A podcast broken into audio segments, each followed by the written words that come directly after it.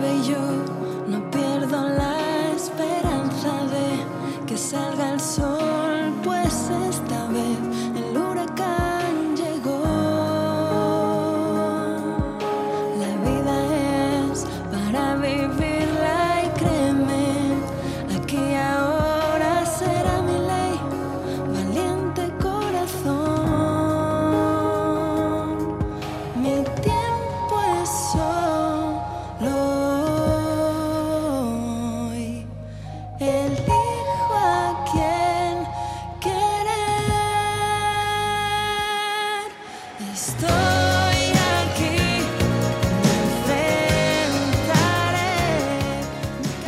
Y con la cantautora María Basán y su tema Estoy aquí, trasladamos un mensaje positivo en la superación de una enfermedad que aunque se le llama en ocasiones el cáncer amable, no lo es en ninguna de sus facetas, como si algún cáncer fuera bueno, entre comillas.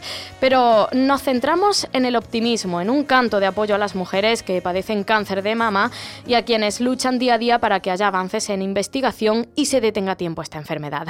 Cada persona es diferente, igual que lo es cada tumor, por ello es necesario adoptar todo lo necesario y adaptar el proceso en función de las necesidades de la paciente.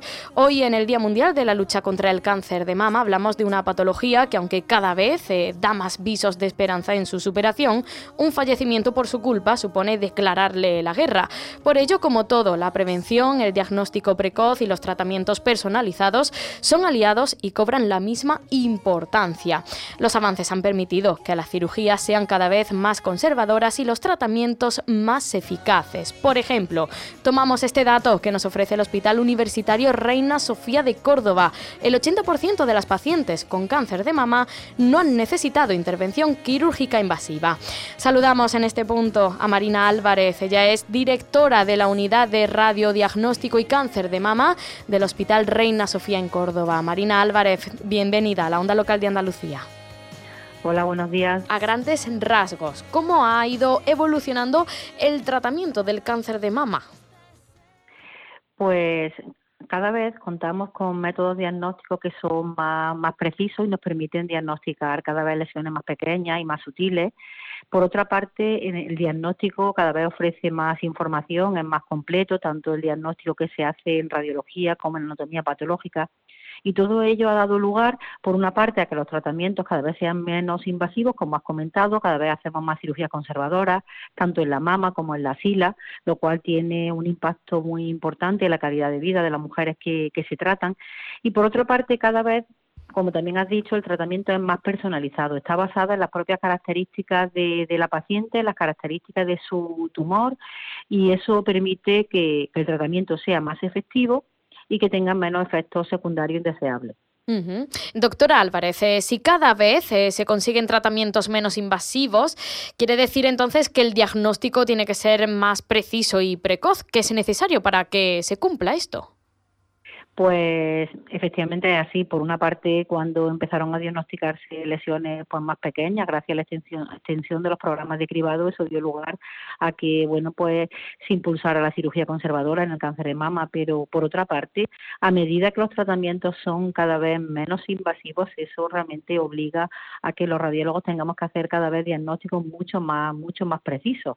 Gracias a Dios existe actualmente una tecnología en, en el diagnóstico por la imagen de mama que nos permite bueno pues diagnosticar de forma de forma muy muy precisa y es importante contar con esa con esa tecnología.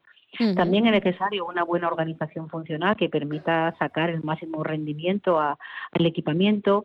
Necesitamos profesionales entrenados radiólogos expertos en imagen de en imagen de, de mama y como comentaba, a medida que, que la cirugía es menos invasiva, más tenemos que estudiar y de forma más precisa tenemos que estudiar a, la, a las pacientes. Y para estudiar a las pacientes de una forma más eh, precisa, están esas novedades en el plano de la innovación, eh, por ejemplo, la inteligencia artificial, en cribado, la mamografía con contraste. Bueno, eh, ¿en qué consiste esto? Sí, pues como comentaba, tenemos la suerte de que en los últimos años innovaciones importantes se han incorporado al diagnóstico de, del cáncer de mama. De la mamografía convencional pasamos a la mamografía digital, incorporamos también la tomosíntesis y actualmente pues también tenemos la mamografía con contraste o la inteligencia artificial. La mamografía con contraste es una mamografía normal, pero que se hace a la paciente después de haber inyectado un contraste intravenoso en, un, en una vena periférica habitualmente en un antebrazo y es un contraste similar al que se utiliza, por ejemplo, para un TAC. y posteriormente pues se realiza la mamografía y esta mamografía permite que las lesiones tumorales puedan captar contraste y se puedan ver mucho mucho mejor. La importancia de, esta, de este tipo de, de método, la mamografía con contraste, que es un método mucho más sensible, mucho más preciso para diagnosticar lesiones. Y también algo muy importante de este método es que este tiene un elevado valor predictivo negativo, es decir, cuando este método es negativo, podemos tener mucha seguridad de que esa paciente no tiene, no tiene un cáncer. Se está utilizando muchísimo para mejorar la estadificación en el cáncer de mama, porque en ocasiones podemos sospechar de un nódulo, pero cuando se hace esta prueba, esta mamografía con contraste, pues podemos ver cómo pueden existir otros pequeños nódulos ah, que acompañan a ese nódulo de mayor tamaño y eso es algo, es un dato muy importante para planificar el tratamiento de, la paciente.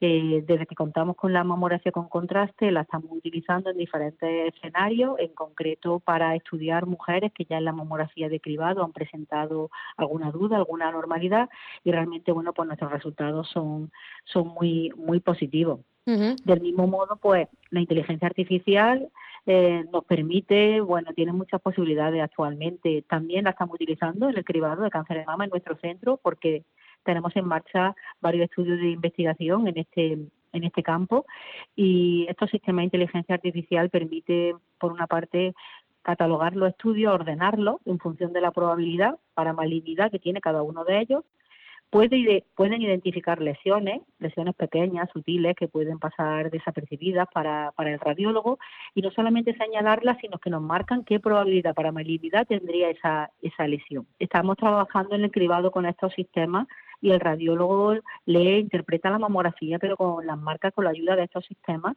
y hemos visto cómo realmente hemos mejorado muchísimo nuestros resultados en cuanto a aumentar la detección y sobre todo a expensa de lesiones pequeñas y sutiles que son las que se van a acompañar de mucho mejor pronóstico. Doctora Álvarez, por lo que está diciendo, las lesiones más eh, pequeñas, sutiles, no son lo mismo que los tumores, ¿no? Eh, quisiera que, explicara la, diferencia que existe entre lesión y tumor porque quizás eh, no queda totalmente claro.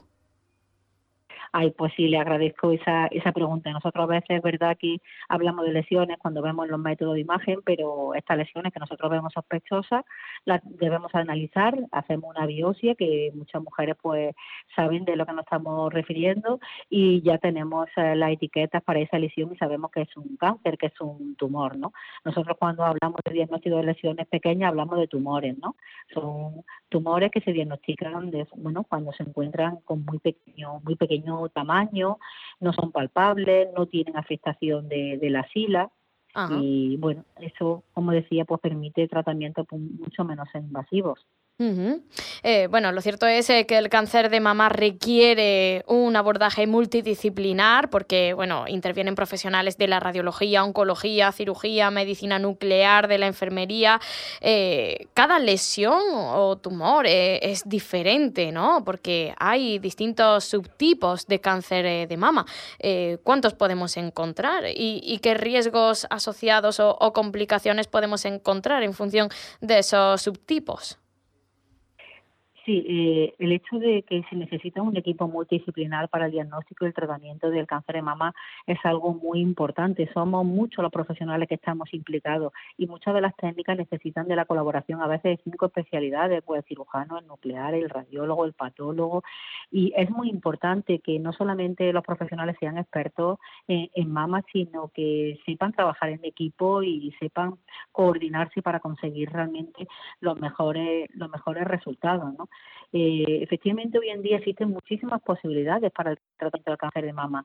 Tenemos que tener en cuenta que el tratamiento del cáncer de mama habitualmente es combinado, no es una, un tratamiento único, sino que suele tener parte de tratamiento quirúrgico, parte de tratamiento sistémico o parte de tratamiento de radioterapia Y de cada uno de estos tratamientos existen muchísimas posibilidades. Y además, en función de las características de cada mujer y de su tumor, vamos a combinar estas posibilidades de forma diferente, incluso en un orden diferente, con lo cual podremos decir que las combinaciones son, son infinitas. Hoy en día, cuando se diagnostica un cáncer de mama, a partir de ese momento realmente se empieza a trabajar para conseguir toda esa información que se, que se necesita en cuanto al tamaño, localización, el estado de la fila y los patólogos también nos dan una serie de características de esos tumores. No todos los tumores efectivamente son iguales y nosotros distinguimos varios tipos que algunos pues sonarán como el luminal, triple negativo, ER2 positivo. Realmente lo que significan los diferentes subtipos es que tienen unos marcadores distintos cada uno de ellos y lo importante es conocer qué subtipo tiene cada mujer porque cada subtipo va a responder mejor a un tipo de tratamiento. Y estos aspectos pues se tienen en cuenta cuando en un comité multidisciplinar se presentan todos los casos para decidir cuál va a ser el mejor abordaje para ese caso. Es muy importante conocer qué subtipo de tumor es para buscar el tratamiento que es más efectivo en ese tipo de, de tumor. La ventaja es que de esta forma pues se consigue ser mucho más efectivo. Doctora Álvarez, eh, siempre se ha dicho que a partir de los 40 años es cuando tenemos que hacernos mamografías, eh, porque bueno, en teoría es cuando comienzan los riesgos a, poder desarrollar eh, la enfermedad en un momento dado. ¿Esto ha cambiado, esta recomendación, o tendríamos que empezar a controlar esto antes porque el perfil de la mujer que sufre el cáncer de mama haya cambiado, o sea cada vez más joven? No, lo que tenemos que tener en cuenta es que el cáncer de mama se puede diagnosticar en una mujer que presente síntomas, bien porque se note un nódulo, porque tenga secreción, porque se note una adenopatía. Entonces, ante la aparición de clínicas, siempre es muy importante consultar, consultar para que se la dirija y se le hagan las pruebas necesarias para confirmar o descartar que esa mujer tiene algo. Eso es importante, estar pendiente ante cualquier síntoma que pueda estar relacionado con un cáncer de, mama, como puede ser eso, un nódulo o una retracción en la piel de, la mama. Eso por una parte. Y por otra parte, tenemos ya el cáncer que se puede diagnosticar en una mujer que es asintomática, que son los cánceres que se diagnostican, por ejemplo, a través de los programas de cribado. En cuanto a las pruebas de imagen que deben de realizarse en mujeres sanas, mujeres asintomáticas, para diagnosticar un cáncer de mama, nosotros distinguimos por una parte lo que es la población general, que es la que participa en los programas de detección precoz poblacionales, y luego también distinguimos a grupos de, mujeres en los que realmente pueden tener mayor riesgo para desarrollar un cáncer de mama o pueden tener un cáncer de mama hereditario. Estos grupos de, mujeres habitualmente se estudian de una forma diferente, suelen comenzar sus pruebas antes, una edad más temprana, incluso puede que las estudiamos con otras, con otras pruebas. En estos mm. casos se sospechan de mujeres que tienen pues antecedentes familiares o que tuvieron un cáncer en una edad temprana. En esos grupos de familias se estudian para saber si tienen un riesgo superior para padecer un cáncer de mama y necesitan otro tipo de seguimiento. ¿Y qué técnicas eh, podemos adoptar nosotras mismas en casa para controlar que, todo está bien? Eh, siempre se dice ¿no? que, palparse, eh, mm, observarse es importante, ¿no? Por una parte, eh, es importante estar siempre pendiente si aparece algún síntoma, algún signo que nos pueda que nos pueda hacer sospechar de que existe una patología como uno de lo palpable, una retracción de la piel o del complejo que son areolas, el palparse una adenopatía. Yo creo que ante cualquier duda, cualquier sospecha, es muy importante consultar al médico para que realmente pueda orientar a esa mujer y finalmente pueda confirmarse o descartarse si lo que tiene es un cáncer de mama o finalmente no, no lo es. Luego, por otra parte, bueno, pues siempre tenemos los hábitos saludables que son importantes para prevenir eh, el cáncer, cualquier tipo de cáncer y también otras muchas patologías. Sabemos lo importante que es una dieta equilibrada, lo importante que es hacer ejercicio físico de forma regular, eh, lo importante que es no, no abusar del alcohol. Yo creo que todas esas medidas siempre siempre son importantes. Y luego también eh, la participación en programas de cribado como el programa de cribado poblacional para cáncer de, mama. Eh, yo creo que aquí todavía, bueno, pues nos queda camino por, por recorrer. Es verdad que los resultados que, se obtienen son muy buenos y en concreto en nuestra área con pues la participación está por encima del 70, pero siempre nos queda un porcentaje que todavía nos gustaría mejorar y conseguir que también participara en en el programa. Eh, siempre intentamos animar a la mujer en este sentido, pues transmitiendo la diferencia que existe cuando se diagnostica un cáncer de pequeño tamaño, como los que habitualmente se diagnostican a través de una mamografía de cribado, porque ese cáncer tiene una posibilidad de curación prácticamente del 100% y las posibilidades de tratamiento, bueno, pues son muy poco agresivas. Existe mm. mucha diferencia cuando un cáncer se diagnostica así, a través de una mamografía de cribado, que cuando lo hace a, través de que ha aparecido algún síntoma, alguna normalidad palpable en la mama.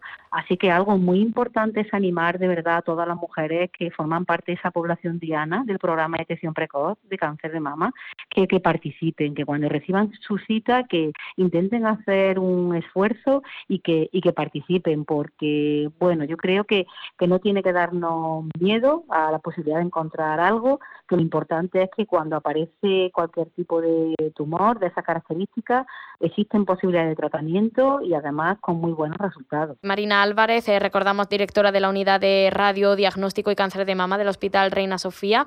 Hemos eh, hablado de innovaciones en el plano tecnológico, del tratamiento, de esa detección precoz.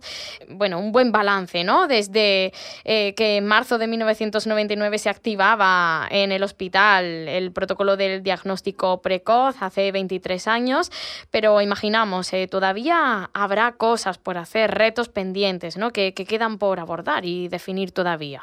Pues efectivamente, desde que se formaron las unidades de, mama, en concreto en nuestro centro, y también pues empezó a trabajar el programa de detección precoz de cáncer de, de mama, yo creo que todo ello unido ha permitido un avance extraordinario en nuestra en nuestra área no y en cuanto al programa de al programa de, de cribado pues efectivamente los resultados son muy positivos desde que empezó pero claro que nos quedan todavía retos nada más que el hecho de que el programa continúe, continúe con los criterios de calidad que se recomienda y continúe con esa tasa de participación por encima del 70%, eso es un reto permanente. En concreto en nuestra área, que el programa se trabaja en él de forma provincial, nuestra población diana a la que va dirigido el programa supera las 100.000 mujeres. Y sabemos que cada dos años tenemos que estudiar a estas mujeres en su debido tiempo, con una mamografía de calidad, con una mamografía que estén bien interpretada y estando preparados para que en aquella que encontremos algo en la mamografía podamos actuar de la forma más rápida posible. Eso es un, eso es un reto con, continuo. Por supuesto, pues estamos trabajando para intentar ampliar el rango de edad al que va dirigido este, este programa y un gran reto es, como comentaba, intentar que el mayor número de mujeres de esa población indiana participe. Mientras quede un porcentaje de mujeres que no participan en el programa, tendremos un gran trabajo por delante. Claro. Doctora Marina Álvarez, eh, directora de la Unidad de Radiodiagnóstico y Cáncer de Mama del Hospital Reina Sofía en Córdoba, muchísimas gracias por habernos dedicado su tiempo y enhorabuena además eh, por la labor que realizan. Un abrazo. Pues muchísimas gracias.